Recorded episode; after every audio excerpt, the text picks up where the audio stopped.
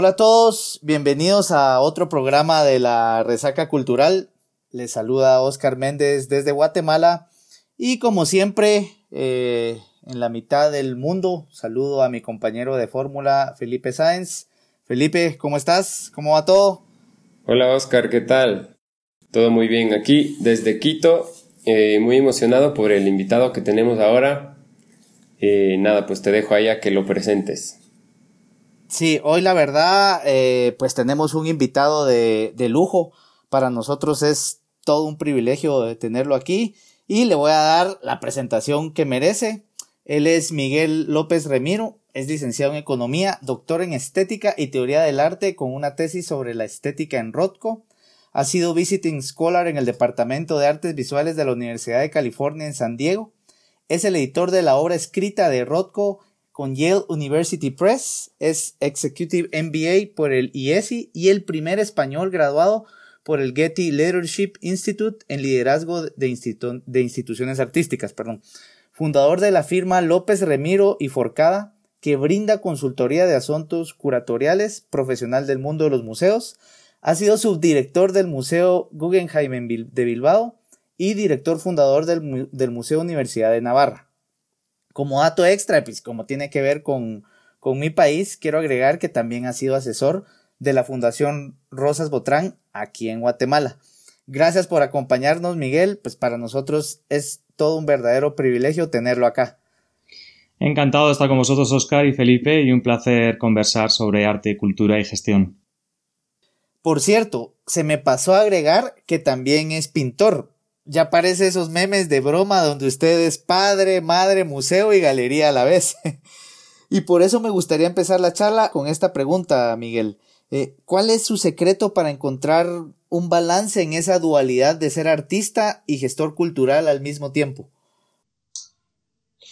Bueno, eh, es una buena pregunta porque yo mismo estoy intentando encontrar siempre la solución ¿no? a esa dualidad y creo que quizás la propia pregunta sobre la dualidad, aunque parezca casi hermenéutica, eh, fomenta eh, cierto crecimiento personal. El hecho de que desde que yo empecé a estudiar, empecé a estudiar económicas, luego en la carrera me fui acercando a gente que le gustaba el arte, que me preguntaban precisamente por eso, ¿no? Eh, ¿Por qué a alguien que está estudiando económicas le interesa la estética? ¿Por qué le interesa pintar? ¿Qué encuentra en pintar alguien que está en este ámbito de las ciencias sociales? Eh, ¿Por qué de repente hace una tesis doctoral? ¿Y por qué sigue pintando? ¿Y por qué...?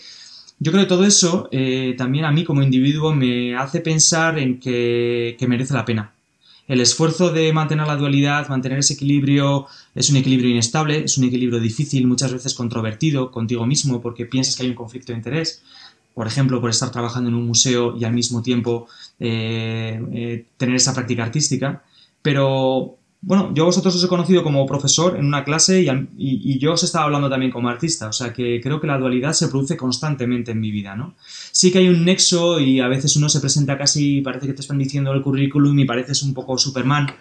Y creo que hay que perder un poco, hay que perder la, la, no sé, la, quizás la timidez a decir que uno hace distintas cosas. Siempre que haya un nexo común y un vínculo que, que, que aglutina esos intereses, ¿no? Y la verdad que yo estoy contento de que exista esa dualidad. Creo que, de hecho, ahora cuando me lo estás preguntando, creo que fomenta, fomenta algo creativo dentro de mí. Muy bien, muy bien.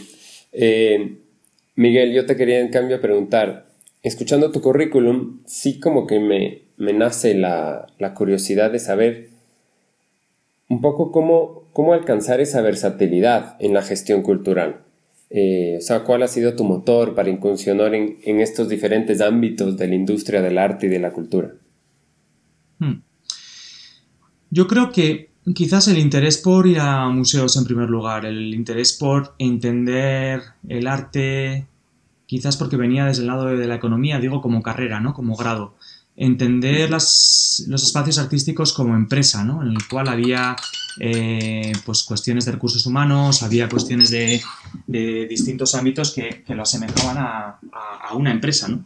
Y quizás eso, eh, quizás el hecho de, encontrar a los museos y a los espacios culturales como, como empresa me hizo pensar en, no sé, en que esa posibilidad de entrar como un gestor que pudiera aportar cierto eh, cierta capacidad de, ordenar las cosas como si fuera una empresa, ¿no? Eso me llamaba mucho la atención. O sea, hasta qué punto una industria o un espacio cultural tiene también ese componente de empresa y de emprendizaje y de, poder gestionar todos esos activos para que lleguen a un público y que si vemos el museo o el centro de música o, un lugar performativo, una Kunsthalle, una sala de exposiciones, como un centro de producción en el cual hay una serie de inputs y hay un output que tiene que ser la formación de un espectador o la atención a, la necesidad de aprender de un espectador, veía un proceso como productivo casi. O sea, un proceso por lo menos que requiere una atención en los distintos momentos en los cuales eh, pueda aparecer un gestor que habilite, ¿no? O que gestione o que facilite esa, que ese output sea lo mejor posible. Sin llegar al mercantilismo, sin llegar a la pura gerencia que que hace del producto cultural algo como, podríamos decir, un commodity, ¿no? O sea, atendiendo al producto, un producto muy peculiar desde la perspectiva también de la eficiencia, de las operaciones, poder aportar cierto, cierto grado de eficiencia a, la gestión de, un bien cultural, ¿no? Eso hay mucha gente que lo viene haciendo, quizás también si mi primer trabajo como gestor cultural se produce en, un gran transatlántico de la cultura contemporánea como es eh, el Guggenheim Bilbao, ahí lo veo de primera mano. O sea, veo de primera mano que realmente es, ese motor económico que estaba transformando una ciudad. Además, hoy justo estaba en Bilbao y estaba viendo el Guggenheim. Eh, cómo un espacio cultural podía transformar una ciudad, transformar los restaurantes de alrededor, ser un elemento también de, reconocimiento de los ciudadanos en su propia ciudad, eh, como un mecanismo de orgullo, de, de, pertenencia. Bueno, al final es un tipo de empresa muy, muy peculiar, ¿no? y es que quizás es un, paradigma ¿no? del siglo, de final del siglo XX y principio del siglo XXI. Y posiblemente todo eso me afectó. O sea, entrar en Guggenheim Bilbao como, como un joven ejecutivo me afectó a entender que realmente mi formación como economista, pero al mismo tiempo esta formación en arte como artista, pero como también con el doctorado, eh, ahí como que, que surgieron una serie de cuestiones que eran muy interesantes para mí, verlo ahí plasmado en Guggenheim. No claro, sé si claro, en realidad a mí me parece, sí, sí, sí, y de hecho es súper interesante todo lo que dices porque yo personalmente vengo del otro lado. Yo en cambio mm. me formé, estudié música, eh, soy artista, digamos, mm. de carrera, pero, mm. pero claro, la experiencia profesional me ha llevado a, a, entender esta, a tener esta visión que tú tienes, ¿no? De, a entender esta visión de, de la necesidad de pensar un poco más como empresa a pesar de que el proyecto sea un proyecto cultural o artístico. Yo quisiera, yo quisiera agregar algo por, si faltara, por si faltara poco, eh, porque creo yo que es muy interesante practicar acerca de su, de su versatilidad, Miguel, porque pues, es lo que nos, interesa, esa multiplicidad, perdón, del, del gestor cultural. Y si faltara poco, también es director de cine, Miguel. O sea, actualmente está produciendo un documental sobre el, legendario fotógrafo Joel Meyerowitz. Eh, ¿Nos podría contar un poco sobre esto? ¿O es todavía algo que está en... No podemos darles spoilers a la gente. Estoy trabajando en ello. Sí que es cierto que hay una versión beta de la película. Es una película documental que surge de una manera casi casual porque yo estaba haciendo una investigación sobre un artista que considero casi mentor, aunque pertenece a un ámbito creativo completamente diferente al mío, un poco alejado como, como es la fotografía de calle. Yo vengo del mundo de la, de la pintura, podríamos decir más abstracta, que podéis mm, conocer. Eh, pero me ha interesado a lo largo de mi vida hablar con gente como muy diversa de otras disciplinas. ¿no? He tenido una mentora que fue Elena Sins, fue premio nacional en España hace unos años, falleció lamentablemente en 2015, era escultora, artista que trabajaba con la computadora para, hacer eh, dibujo, pero encontraba en ella muchas cosas que me interesaban, ¿no? Y con Joel Meyerovich me ha pasado un poco algo parecido, alguien que está en una disciplina aparentemente alejada de la mía, pero en toda su forma de entender la fotografía de calle el instante, el reconocimiento, la... esos instantes decisivos que decía Cartier-Bresson, pero pero también lo fragmentario que tiene él en su foto de la foto de calle, como muy casual, muy, me llevó a, desarrollar un proyecto hace unos años sobre, sobre un capítulo concreto de su inicio de su carrera. Eso me llevó a hacerme muy amigo de él y, ese capítulo además tiene que ver con mi país, tiene que ver con España y una estancia que él tiene en el año 66 en Málaga. Y fruto de ese proceso de investigar, de hacer una exposición y un libro, eh, surgió la idea de poder documentar esa investigación, eh, la familia gitana con la que convivió, el flamenco que grabó original Joel durante su estancia en España en el año 66 con una máquina Uber. Había una serie de documentos que, que bueno, que propuso a Joel, ¿no? La idea de poder hacer una, una película documental sin grandes pretensiones, una película podríamos decir casi como un road movie, casi, o sea, un seguimiento de, lo que pudo significar para él una ciudad como Málaga y, estamos en proceso de, elaboración, ¿no? Es un... Me ha interesado mucho, sea, el lenguaje audiovisual es complicado, es un lenguaje muy diferente a, a lo instantáneo que puedo tener yo en la pintura y yo ahí me veo más bien como cuando he podido hacer la edición de textos de Rozco, ¿no? Me veo como un editor, me veo como alguien que se acerca a un artista y que admira a ese artista y que quiere hacer eh, poner un granito de arena en el conocimiento sobre ese artista o trasladar tu propia investigación y reconocimiento sobre lo que vas encontrando en ese artista hacia otros. ¿no? Me ha pasado con Rozco, me ha podido pasar con Elena Sins y, últimamente con Joel Meyerovich. Y creo que aunque eh, sean lenguajes muy diferentes a lo que puede suponer la pintura, eh, me, me, interesa mucho. O sea, tiene un pozo la producción audiovisual eh, no sé, no creo que vuelva a hacer otra, otra película seguramente, pero bueno, nunca se sabe, nunca se sabe, pero sí que me ha interesado mucho el proceso de, cómo una conversación se puede convertir en algo que queda ahí para la posteridad, porque está grabado, está grabado en una cámara Leica, 4K, eh, con sonido profesional y queda ahí, ¿no?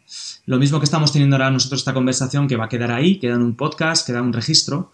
Si hubiéramos tenido esa conversación después de una clase en Barcelona tomando una Coca-Cola o tomando una cerveza, eh, eso se hubiera, se hubiera quedado ahí en nuestra memoria, ¿no? que también tiene su magia. Pero un proyecto audiovisual en homenaje a un artista, ojalá hubiera hecho lo mismo con Elena Sins. Eh, ojalá tuviera yo un documento que quizás solo pudiera ver yo con mis hijos, pero, pero creo que es, que es muy bonito. Y al mismo tiempo eh, pienso que es muy bonito también tenerlo en la memoria. O sea, quiero decir que, que hay que saber combinar y no pecar de exceso de documentación sobre algo que quizás tiene que tener esa magia de quedarse en tu, no sé, en un lugar de tu corteza cerebral que no sabemos muy bien cuál es, ¿no? En la memoria, ¿no? Pero sí, es una cosa increíble, trabajar sobre Joel Meyerovich, eh, son, no sé, creo que es un gran, uno de los grandes de la historia del arte reciente y uno de los personajes que a mí más me fascinan con los que he podido hablar, ¿no? Eh, un grandísimo orador y os invito a que veáis vídeos en YouTube de él porque creo que es un maestro de, la, de lo que significa la imagen en, los tiempos en los que vivimos. Y sin ánimo de comprometerlo, Miguel, eh, cree que es algo que estará pues pronto y también si, si lo vamos a tener de este lado del, de este lado del mundo. Si Dios quiere, sí. Estamos en un proceso de revisión y estoy trabajando con él para la revisión de, la, de esta versión beta, incorporar las actualizaciones que haya que hacer. Y yo, vamos, estoy feliz de pensar que se podrá ver en España, que se podrá ver en Latinoamérica, que se podrá ver pues, en alguna plataforma digital también y que se pueda ver un poco en el circuito, circuito de cines. ¿no? Lo ha visto gente del mundo de la industria del cine y es un documental curioso en cuanto a lo que os estoy contando. Es un grandísimo orador y hablando de nuestro país, de España, eh, cuando ves cómo habla de la España en tiempos de Franco, en los años 60, una España que que estaba como naciendo casi, ¿no? Culturalmente, quiero decir, al mundo que podemos decir casi actual, porque España tiene pues todo, todo el pasado como vuestros países, ¿no? Todo un pasado cultural y un acervo cultural muy, muy fuerte. Pero esa, esa posibilidad de retornar a hace 50 años y escuchar música grabada por él y lo que pudo significar para él el flamenco a la hora de tomar fotos, creo que es algo eh, tremendamente eh, interesante para tanto para el que le guste la música como para el que le guste la fotografía o simplemente la historia de, un país o de Europa. Yo ojalá, podamos enseñarlo en Guatemala y Ecuador. No, pero, pero sin el ojalá, Miguel, o sea, al final aquí quedará grabado y quiero comprometernos, estamos hablando entre gestores culturales, pues precisamente hay que gestionarlo y hay que hacer que suceda, Miguel. Así que ya el compromiso queda, queda aquí grabado. Fenomenal en firme. Muy bien, Miguel. Y para ya un poco para cerrar el programa, quería pedirte que nos cuentes eh, de tu experiencia en el Museo de la Universidad de Navarra. Entiendo que el modelo de museo universitario no es tan común en mm. Europa. Fue para mí increíble porque volví a la universidad donde me había licenciado y doctorado. La, lo que inicia el proceso de creación del museo es la donación de la colección de la mecenas que había financiado mi tesis doctoral, que tenía un rozco en su colección y en un momento dado de su vida decide donar toda su colección con grandes obras de Tapies, de Oteiza, de Chillida, de Palazuelo, el propio Rozco, decide donar la colección para que se cree un museo en la universidad que no lleva su nombre, sino que es un museo que nace desde la universidad con el espíritu de dar servicio a la Universidad de Navarra como, como cultura, como espacio cultural para los universitarios y abierto a la ciudad también como una especie de, de espacio espacio que invita ¿no? al ciudadano normal de a pie de calle en una ciudad muy pequeña como Pamplona, pero con una carga universitaria muy muy fuerte, como pocas en España. Y para mí fue increíble, ¿no? Volver a la universidad donde había, donde había estudiado como antiguo alumno, ya con un bagaje ejecutivo en el Museo Guggenheim, y, ir a un museo eh, que empezaba de la nada. O sea, empezamos con una yo empecé con una persona que era mi, asistente, eh, empezamos a trabajar en, la creación del equipo, eh, eh, coordinar pues, todas las cuestiones que tenían que ver con la inmobiliaria de la universidad, con, la, con, el estudio de Rafael Moneo, bueno, muchas cosas que tenían que ver también con el fundraising, buscar fondos de gente que pudiera aportar capital, mm, bueno, todos los, todas las complejidades que tiene montar una empresa, ¿no? Quizás ahí viniendo de un lugar como Guggenheim, que es, como os decía al principio, un, gran transatlántico, o sea, un gran ente cultural, eh, llegar a un lugar en el cual tienes que crear algo apoyándote en todo el equipo de rectorado, conversando con mucha gente, con profesores, con alumnos, fue para mí increíble. ¿no? Y sí que es un modelo que creo que después de este tiempo que estamos viviendo de pandemia, yo sí que creo que va a venir una ola de museos muy centrados en un espectador muy concreto y un público muy concreto y no quiero decir buscando un grupo un, grupo nicho de, audiencia pero creo que estos pequeños museos en cierto sentido son muy grandes porque están muy enfocados a una audiencia concreta sobre, sobre la que pivotar. Y creo que las universidades y nos hemos conocido además nosotros tres en una de ellas en Barcelona las universidades creo que tienen que salvaguardar ese espíritu universitario de generar conocimiento y si tienen una colección universitaria de arte, fenomenal. Si no la tienen, pueden crear actividades en, un aula eh, sin que se necesite una colección. Quiero decir, todo lo que sea congregar arte en una universidad científica, en un laboratorio de, química, en un laboratorio de estructuras. Esto es un ejemplo muy bueno de la Universidad de California en San Diego que mencionábamos al principio. Eh, las esculturas están extendidas por el, por el parque universitario, ¿no? Y ellos no tienen un museo como tal pero sí que hay grandes piezas de Jenny Holzer, de Bruce Nauman, bueno, están extendidas por el campus, ¿no? Y esto al final creo que a ese público que tiene 18 hasta los 22, 23 años y si estás en posgrado un poco más, creo que es un contexto ideal para, fomentar el arte y la comprensión del artístico, porque daros cuenta, y creo que luego hablamos estando en clase, uno o tiene mucho interés por la cultura o si no la cultura queda un poco olvidada para ocasiones a veces turísticas, o para ocasiones en las cuales uno va con la familia a ver un, lugar concreto una ciudad, vas a París y por supuesto tienes que ir al Museo d'Orsay. Pero creo que meter la cultura en lugares eh, no tan esperados, ¿no? Eh, la universidad, en las clases.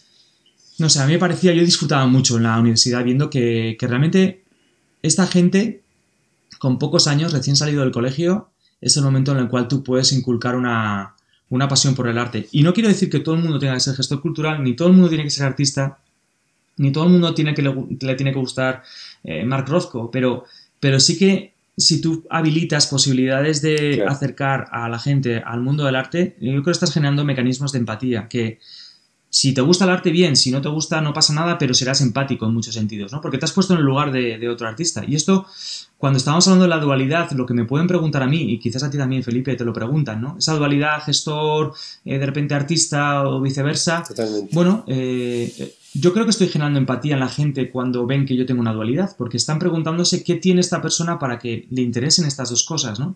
Y eso al final también hace bien en el otro. O sea, a mí me interesa cuando yo veo a alguien Estuve el otro día con la directora médica de la clínica de de Navarra. Estuvimos aquí en la casa de mi suegra comiendo y me interesa muchísimo hablar de, qué significa la ciencia para alguien como ella, ¿no? Eh, o qué significa el cuidado de un enfermo, o qué significa...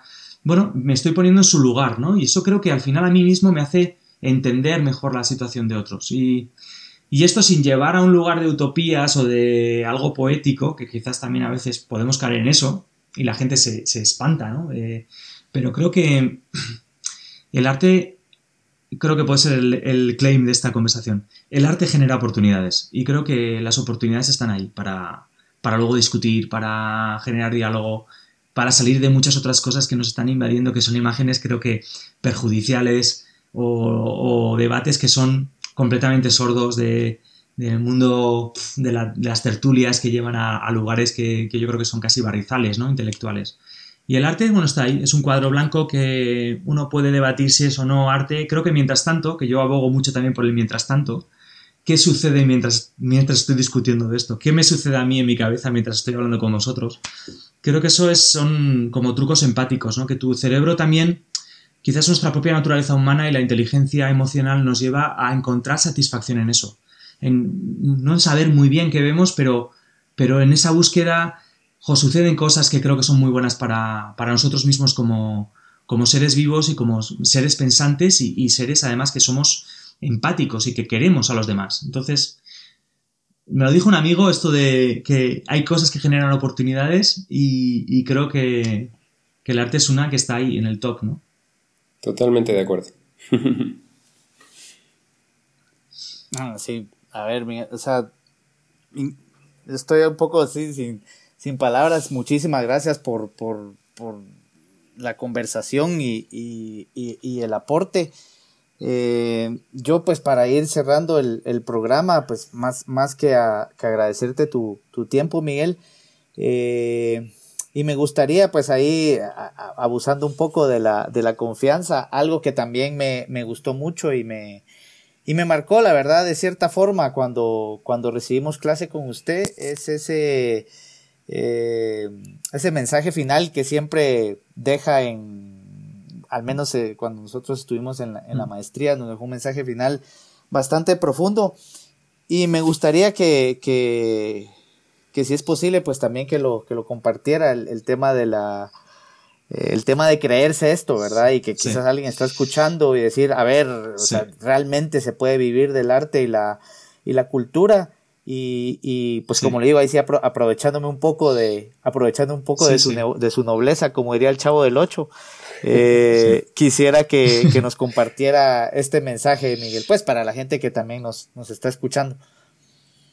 Bueno, me emociona que me lo digas porque es verdad que cuando das clase y vuestro grupo fue realmente especial y tengo gran recuerdo. Mi mujer, de hecho, te pudo conocer un día que viniste a Madrid y en mi estudio y le he dicho, voy a hablar eh, con dos alumnos y uno de ellos es Oscar.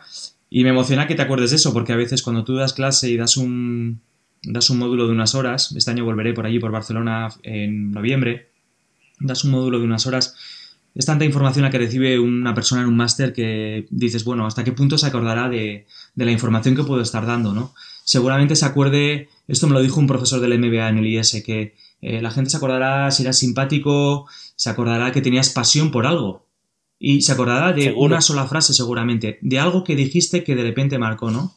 Yo, fíjate, cuando estuve con vosotros, eh, eh, hacía este ejercicio de, de, que os inventarais un autorretrato para, para retrataros a vosotros mismos, valga la redundancia, pero al mismo tiempo para un ejercicio como creativo delante de otro. Eh, recuerdo que Felipe cantó, eh, Oscar, tú hiciste un poema que fue increíble, me acuerdo perfectamente. O sea, que fíjate que, dando vueltas por la clase, hablando con distintas personas y dirigiéndote a cada una de ellas de memoria. O sea, que, me acuerdo perfectamente. Y bueno, Felipe, por supuesto, como gran, gran eh, cantante, eh, bueno, fue increíble, ¿no? Pero, pero sí que ahí invitaba como ejercicio a, pensarse, ¿no? Como, como si yo fuera, en el caso de que no lo sea artista y tuviera que transmitir un mensaje, ¿qué podría hacer? Y si, y si del otro lado, si yo soy gestor, ¿cómo puedo entender mejor eh, qué significa lo artístico si me pongo en el lugar del artista a hacerlo y necesito que alguien lo transmita, ¿no? Pero al final, eh, yo en ese momento delante de vosotros dije, bueno, ¿cómo me puedo autorretratar a mí mismo, ¿no? Y os puse en la pizarra eh, un ingrediente que señala Mark Rothko, en el año 58 él da una receta para crear una obra de arte y es muy sorprendente. Yo cuando leí por primera vez la receta de Rosco eh, del año 58, pues empecé a ver que me parecía como irónico que alguien tan abstracto como Rozco, que nunca había hablado de sus obras, ni mucho menos de qué ingredientes tenían, que, dijera tal cual los siete ingredientes de una obra de arte, desde la preocupación por la muerte, porque era un hombre trágico eh, y dramático, la sensación de la importancia de la ironía, del juego, de la, de la, de la suerte, de lo efímero, eh, y, luego finalmente ponía un ingrediente que era eh, un ingrediente que él además decía que lo medía, cuidadosamente. Eh, entonces ves los cuadros de Rozco y dices, bueno, ¿qué ingrediente puede haber aquí medido cuidadosamente? ¿no? Y él dice que un 10% de todas sus obras llevan esperanza, hope, 10% de hope. En el proceso creativo, o sea, yo cuando hago una obra de arte, yo me pongo en el lugar de Rozco cuando lo estaba pudiendo decir, un 10% de toda mi fuerza está depositada sobre la sensación de que tengo que confiar en que esto va a ir bien. Un artista cuando hace una obra no sabe muy bien a dónde va y ahí está la magia, porque no hay un plano, y eso lo hablábamos también en la clase, no hay un plano que me diga cómo tengo que hacer una clase, ni incluso, ni incluso en la interpretación de una, de una obra maestra de Mozart. Yo creo que al final hay, un, hay, una, hay algo que sale del artista, ¿no?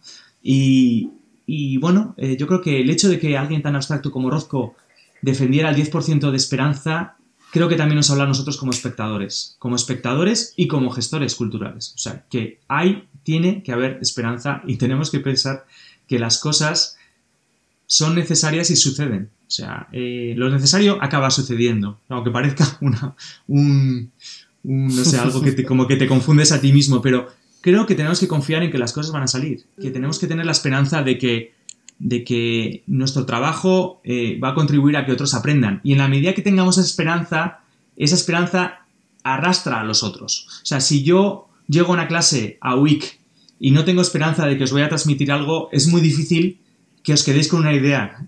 Os quedaréis con una idea de, hombre, llegó aquí un profesor que sí, nos contó aquí, no sé qué, a todos nos ha pasado, ¿no? Pero no, vino un profesor que nos contó algo de Rozco y nos quedamos con esa idea, pues yo me quedo contento con que tú, después de dos años, me digas, bueno, me quedé con esa idea, ¿no? De que tenemos que tener esperanza. Y yo creo que eso, eh, si puedo transmitir yo algo a gente joven que está estudiando, gente que tiene ganas de emprender, sabiendo que es muy difícil, y yo hablo con muchos alumnos y antiguos alumnos que vienen a preguntarme por un posible trabajo, dónde están las cosas para poder, eh, poder desarrollarme profesionalmente, y yo les digo, o sea, no hay tanto trabajo, y es verdad que es muy difícil encontrarlo. Pero bueno, tú mantén la esperanza en que quizás lo encuentras en un momento dado.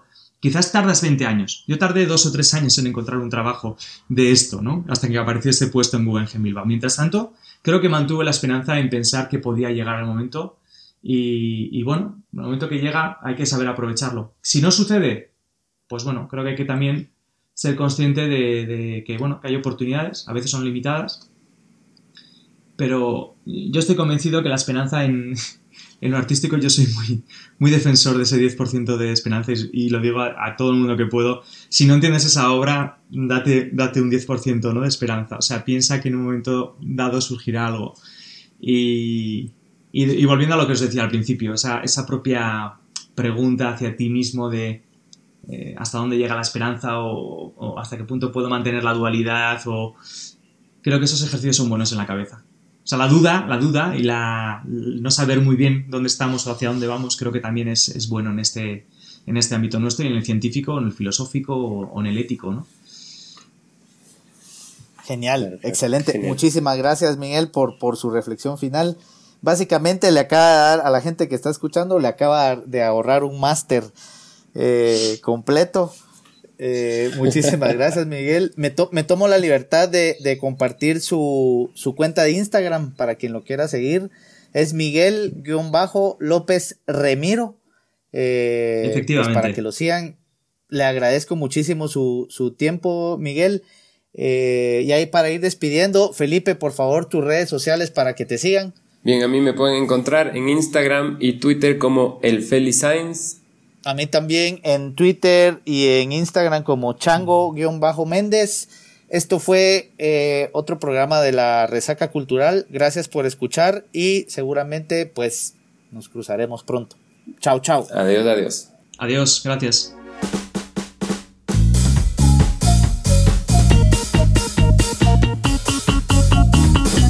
Esto fue la Resaca Cultural.